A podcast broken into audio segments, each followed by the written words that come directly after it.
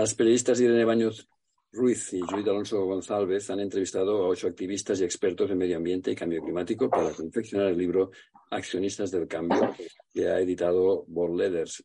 A través de las ideas aportadas por esos interlocutores, nos ofrecen, tal como indica el subtítulo del libro, una apuesta por la naturaleza y nuestro futuro. Conocemos así la apuesta de Rebelión Científica, el Foro Mundial de la Naturaleza, Alianza Verde, Teachers for Future, Greenpeace, Goeiner, Hope en Pie por el Planeta y la Fundación Rodríguez de la Fuente. Baños y Alonso dicen en la introducción a Accionistas del Cambio que la gravedad de la emergencia no está lo suficientemente visibilizada ni en los medios de comunicación ni en las diversas instituciones gubernamentales. Conozcamos pues eh, sus razones uh, para hacer este accionistas del cambio. Irene Baños, y Alonso, gracias por estar aquí con nosotros hoy. Un placer. Eh, la realidad de la emergencia climática no está lo suficientemente visibilizada y mi idea, mi impresión es de que, de que sí que se habla mucho de esto. Uh, es una impresión quizás equivocada, ¿no? O, se habla poco o, solo se habla en momentos determinados concretos y luego se nos, olvida. Cuando hay una cumbre. Exacto, ahora hemos visto eso, ¿no? Eh, la pasada cumbre de cambio climático que se ha llevado a cabo en Egipto, que ha sido, pues eso, ¿no? Un constante bombardeo, entre comillas, de información sobre los avances de esta, de esta cumbre y el tema es eso, que cuando no son las cumbres, son los eventos, eh, eh, los fenómenos extremos, ¿no? tales como sequías o inundaciones. Entonces, el problema no es tanto que se hable eh, mucho, sino la calidad de la información que se está dando, ¿no? Porque estamos viendo o sabemos que el cambio climático eh, pues es una cuestión mm, no puntual, sino que está en nuestro día a día, ¿no? Y nos centramos en explicar las consecuencias de esta emergencia climática pero no las causas ¿no? y las soluciones ¿no? que hay para revertir sus efectos. Entonces es ahí también donde primero los medios de comunicación, ¿no? con el papel y responsabilidad que tenemos, que debemos hacer autocrítica para poder llevar este tema a diferentes partes de la redacción, no solo con periodistas especializados en este tema, que somos unos cuantos, pero tampoco muchos, sino que sea eso, un tema transversal que toque otras áreas mismamente economía, que es una de las que más ¿no? Eh, se ve eh, afectada por este, por este tema. Sí, efectivamente, totalmente de acuerdo con lo que dice Judith. No solamente es la cantidad, sino la calidad, pero también em, efectivamente la falta de herramientas que se aporta a la ciudadanía en torno a las soluciones. Nos centramos muchas veces en el alarmismo, porque es lo que llama la atención, lo que genera clics, lo que genera audiencia, pero se nos olvida que si solamente eh, informamos sobre esa gravedad, pero no ofrecemos unas herramientas que le den la posibilidad a la audiencia de, moverse, ¿no? de tomar acciones, de saber que tienen el poder en sus manos para conseguir que ese alarmismo eh, no se traduzca en impactos tan graves, nos estamos perdiendo gran parte de ese puzzle informacional que deberíamos compartir. Por tanto, como decía Judith, es imprescindible informar no solo sobre las consecuencias, sino también sobre las causas, porque eso incide en el mensaje de las herramientas que tenemos para justamente frenar este avance de la situación de emergencia. Si sabemos que las causas son claramente la actividad humana, podremos saber cuáles son eh, las soluciones y que las tenemos también en, nuestro, en nuestra mano. ¿Por qué habéis elegido estos ocho representantes, estos ocho accionistas del cambio, precisamente? A ver, son, son, no son todos los que están, ¿no? Ni tampoco son todos los que son. Eh, realmente la selección es o sea, para poder escribir sobre todos los accionistas del cambio que hay, bueno, necesitaríamos eh, muchísimo tiempo, eh, muchísimas horas y entonces para, para eso, para hacer la selección, pues tuvimos en cuenta eso un poco, ¿no? Los diferentes perfiles de las personas que pertenecen a diferentes cambios, campos de acción, ¿no? Tanto como es la, la economía, como lo que es la educación, como es la comunicación, la política, eh, las propias organizaciones ¿no? de la sociedad civil y también eso, ¿no? Pues eh, el hecho de que son personas que eh, están implicadas en su día a día, ¿no? O sea, que realmente no se trata de un, acto de que hablan sobre el tema pero no actúan, sino que lo llevan entre comillas en su ADN y que pueden ser eso, ¿no? Como ejemplos de, inspiración para otras personas que sientan que eso, ¿no? Que también pueden hacer cosas desde, desde sus ámbitos profesionales, ¿no? ya sea eso, ¿no? Desde, desde cualquier ámbito. Sí, creemos que representan a ocho de los campos más fundamentales a la hora de conseguir una transformación de la sociedad. Son pilares sin los cuales no podemos avanzar. Por supuesto, no son los únicos, pero sí que son algunos de los más importantes. Y como decía Judith, para nosotras era muy importante que fueran personas cercanas y que realmente Em, están contribuyendo con sus acciones, ¿no? Que no se limitan simplemente a la palabrería, a los discursos bonitos y que no se les puede tachar, como muchas veces ocurre con algunos líderes políticos o empresariales, de, hablar en vacío, ¿no? De hablar en vano, de mal usar em, las palabras como la sostenibilidad, sino que son de verdad personas que están apostando desde cada una de sus orillas por, por los cambios y que están llevando a cabo y, haciendo realidad eh, esa transformación tan necesaria. Habláis de ocho accionistas eh, del cambio. hay, también accionistas contra ese cambio, ¿no? ¿Siguen teniendo mucha fuerza o, o lo van perdiendo? Lamentablemente siguen ahí, ¿no? Y lo hemos visto tanto eso, ¿no? Pues a nivel internacional como nacional, ¿no? O sea, tenemos gente, políticos que están eh, en altos cargos que siguen negando, ¿no? O siguen retardando, ¿no? Esa acción climática que tanto necesitamos. Entonces, es por eso también la necesidad, ¿no? De estos accionistas del cambio, que todos podemos ser accionistas del cambio, ya que con nuestro voto, pues, eh, estamos eh, propulsando ¿no? que esos cambios se hagan realidad para ayudar a eso, a que lo que eh, estos cambios se conviertan en, eso, ¿no? que pasen de ser hechos a ser, eh, perdón, que, sea, que pasen de ser palabras para ser hechos. ¿no?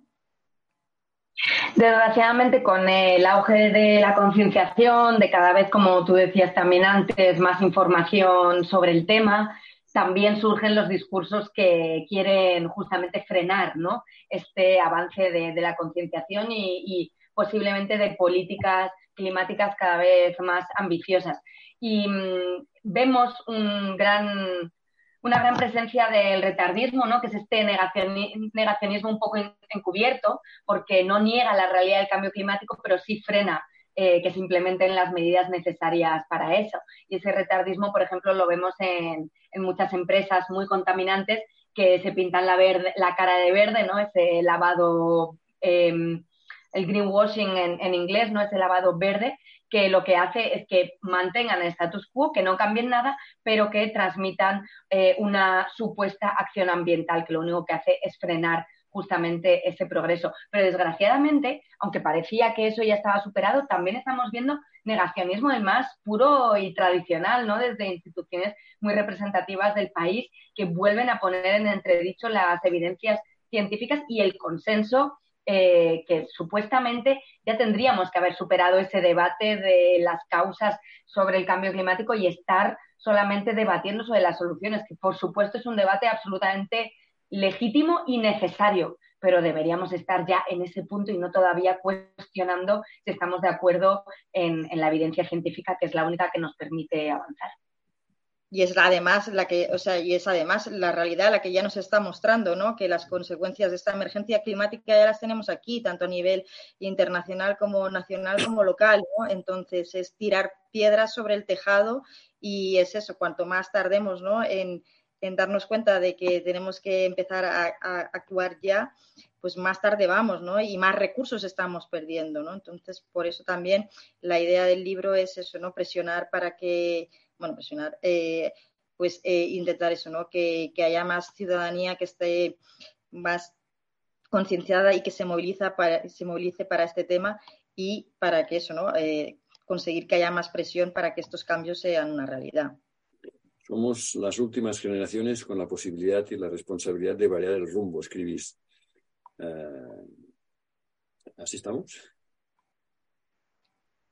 ¿Quieres empezar tú, Judith, que he empezado todo el rato? Yo A ver, el tema es eso, ¿no? Lo que estamos diciendo, ¿no? O sea, que nunca es tarde si la dicha es buena, ¿no? También, o sea, el, cuanto antes nos pongamos, antes, ¿no? Podremos revertir, ¿no? Todas las consecuencias de lo que son estos impactos que genera eh, la emergencia climática. Entonces, eh, necesitamos acción ya y, evidentemente eh, todos podemos intervenir en esta acción y cuanto antes la hagamos, pues mejor futuro tendrán las nuevas generaciones, ¿no? Porque es eso, pensamos solo en los que estamos, pero no en los que vendrán. Y, y es esa un poco la, idea, ¿no? De, que esta movilización no sea solo para, revertir los cambios, eh, las consecuencias que estamos sufriendo ahora, sino para que esas consecuencias no sean mm, tan perjudiciales para las próximas generaciones, que son las que realmente van a sufrirlas.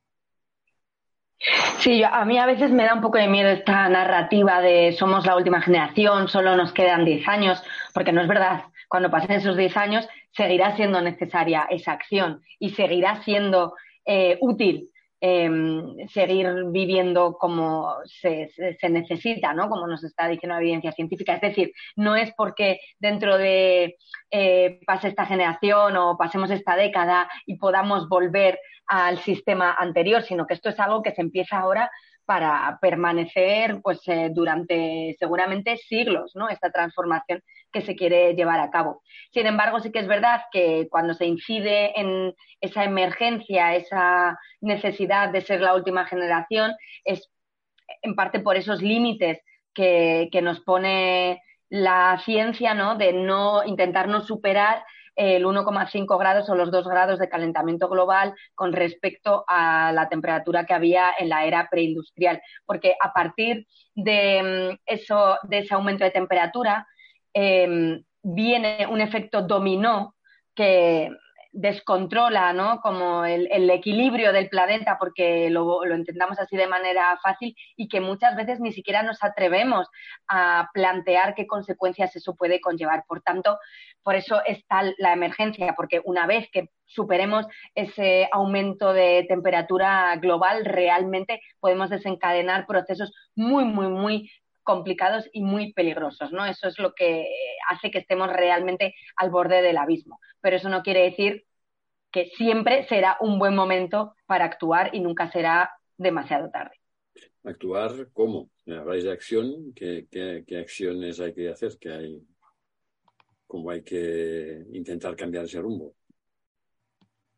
pues es que desde que nos levantamos hasta que nos vamos a dormir, todas las acciones que hacemos cuentan, ¿no? Entonces, eh, desde abrir el interruptor, ¿no? De, la luz de tu casa, ¿no? Que no olvidemos que en esta, esta situación en la que nos encontramos ahora, debido a la crisis de Ucrania, eh, las, las compañías de energías fósiles son las que están saliendo vencedoras de, esta, de, esta, situación, pero tenemos opciones con energías renovables, tales como estamos viendo ¿no? con el ejemplo de Goyener, que es una de las accionistas del cambio.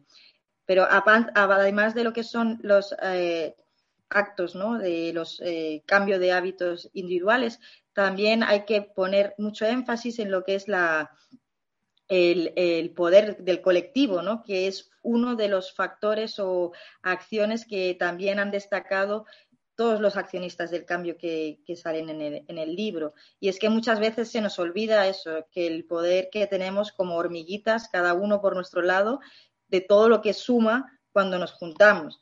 Entonces, esa es también realmente el, poder ¿no? que, queremos eh, visibilizar por lo que estamos diciendo, porque se ha centrado mucho en lo que es el discurso en, el que son el cambio de, hábitos individuales, pero sin el cambio colectivo no se podrá realmente lograr ese cambio de sistema.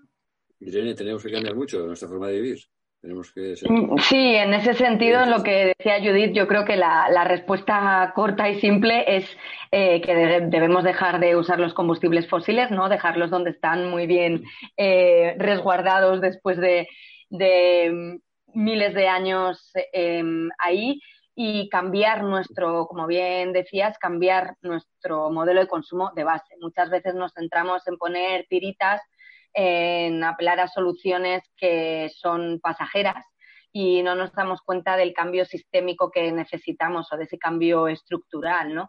Entonces, eh, muchas veces incluso las críticas que se hacen justamente por esas personas que hablábamos, ¿no? Negacionistas o retardistas, se basan en ese tipo de tiritas que venden muy bien en los titulares, pero que no son las que necesitamos. Y ahí podemos incluir eh, el coche eléctrico, eh, las alternativas al plástico, em, el, tipo de alimentación que queremos cambiar, cuando realmente no estamos hablando de que lo que tenemos que cambiar es cómo se produce, cómo nos desplazamos, em, cómo consumimos, ¿no? Alejarnos de ese modelo de usar y tirar en el que estamos inmersos, de ese modelo lineal en el que em, vale, bueno, en el que realmente hemos perdido el valor de, lo que, de lo que consumimos. Y también, bueno, ya hasta ahí.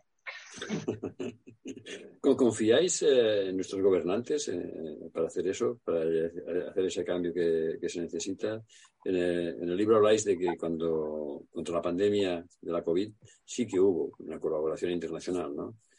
Pero parece ser que la, pandemia se ha, suavizado bastante, ¿no? Y que ahora no está tan claro, no sé, no sé cómo veis. ¿Os, ¿Confiáis de los gobernantes que hagan lo que tengan que hacer? A ver, pusimos el, ejemplo ¿no? de, la gestión de la pandemia porque pues eh, ahí vimos ¿no? como cuando los gobernantes eh, de todo el mundo quieren, se ponen de acuerdo.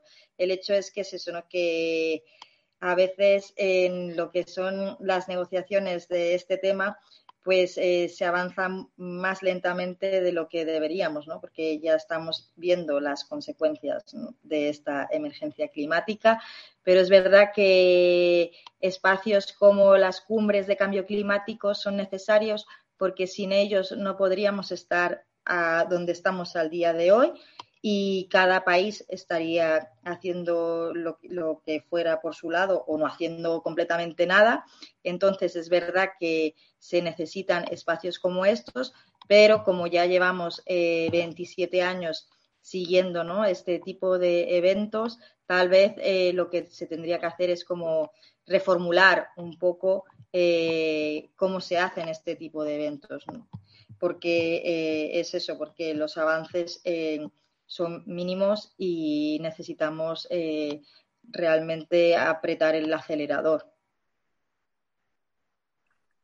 Sí, creo que no es una opción preguntarnos si van a ser capaces. Creo que justamente tenemos que ver cómo podemos desde nuestro lugar, desde nuestra orilla, presionar para que eso sea eh, posible, ¿no? Entonces, de ahí lo que hablamos todo el rato de esta comunicación eh, propositiva, esa comunicación de soluciones que realmente le diga a la gente no solamente ese punto de emergencia en el que estamos, sino también eh, la posibilidad que tienen de activar mecanismos desde sus propias posiciones para conseguir esos cambios. Y respecto a lo que mencionaba Judith justamente, cada cumbre, cada año, es el momento en el que te quieren entrevistar sobre el fracaso que suponen, ¿no? Y se habla como de manera abstracta, como de esos líderes que van ahí eh, a mostrar su hipocresía en sus jets privados. Y yo lo que siempre digo es, pero somos conscientes de que esos líderes dependen de nosotros, ¿verdad?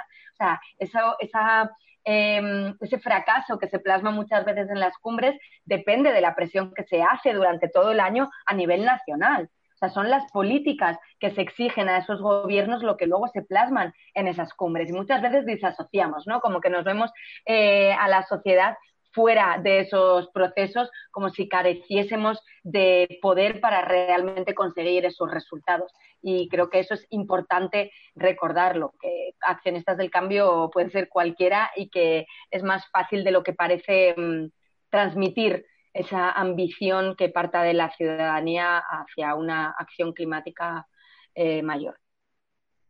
Y en ese sentido, pues eh, también recordar ¿no? que el, poder del ciudadano con el voto, que que muchas veces también se nos olvida, pero si esos líderes están ahí es porque los hemos puesto nosotros, ¿no? Entonces ese también es el primer paso para que eh, convertirse, ¿no? Un accionista del cambio. Si dentro de, pongamos, cinco años hacéis otro libro de accionistas del cambio, ¿cómo creéis que sería? No como os gustaría que fuese, sino cómo creéis que... ¿Quiénes serían esos accionistas de cambio dentro de cinco años? ¿Los mismos o otros? A mí personalmente me gustaría eso, o sea, porque eh, como decíamos desde el principio, pues eh, realmente eh, son ocho, ocho personas que están trabajando desde sus diferentes campos profesionales y de acción, pero es verdad que, que también pues faltan algunos, algunos sectores como transporte, alimentación, juventud, que no hemos podido incorporar pero que en, particular eh, para mí serían pues eh, ejemplos de lo mismo, no figuras tan relevantes, pero figuras eh, que están al lado, ¿no? O sea, vecinos o, por ejemplo, la gente que está haciendo lo de lo de el, el, bus el ciclobús, ¿no? Todos estos padres que cogen y van con los niños a la escuela en bicicleta en vez de llevarlos en coche, eh, que eso es una pequeña revolución, ¿no? Porque, o sea, yo me acuerdo que cuando era pequeña, pues nos organizábamos con los vecinos y, vale, un día nos llevaba uno, pero siempre íbamos en coche, ¿no? Y el hecho de, de que ya hayan padres que se estén organizando así con hijos en diferentes ciudades, pues también, pues también ellos son accionistas del cambio, ¿no? Y lo mismo no son tan conocidos a nivel eh, nacional por, por, lo que están haciendo, pero están ahí propulsando un cambio, ¿no? Y yo creo que, que, se necesitan más accionistas de este tipo y que de aquí cinco años, por supuesto, que van a salir muchísimos más, porque es eso, porque ya hay gente que está concienciada y de la concienciación a la acción solo hay un paso. Y eso es un poco la idea de este libro, de pulsar el on de la acción. Claro, eh, preguntas, dices que no es lo que queremos, no sino lo, sino lo que creemos que va a ser. A mí, yo lo que quiero, lo que quiero, creo que también es eh, lo que dice Judith. A mí, mi sueño sería hacer un libro de accionistas del cambio anónimo.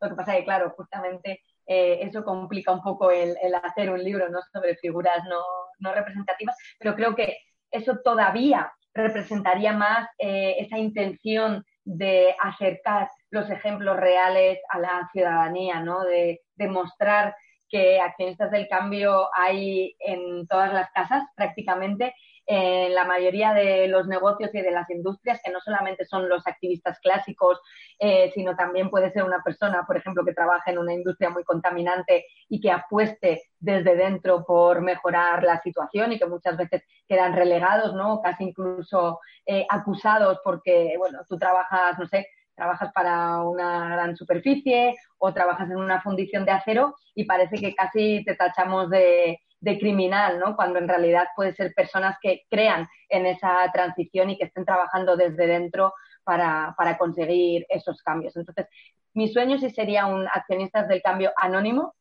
pero eh, por otro lado creo que no cambiarían tanto si lo hiciéramos con representantes em, conocidos, no creo que cambiasen tanto los perfiles. Creo que los ocho personajes que hemos elegido van a perdurar en el tiempo. Quizás ya no sea Juan Carlos, de, Juan Carlos del Olmo y Juan López Duralde, porque ya tendrán que dar paso a, nuevas generaciones, pero sí que seguirá habiendo esa figura ¿no? de el, em, cabeza de WWF o la persona que esté trabajando en política a través de, un partido que apueste por, por, una transición ecológica, etcétera. Creo que son perfiles que de aquí a cinco años, pasa demasiado rápido el tiempo, no van a cambiar y desde luego no van a quedar desfasados. De momento tenemos este, este del cambio, ¿no?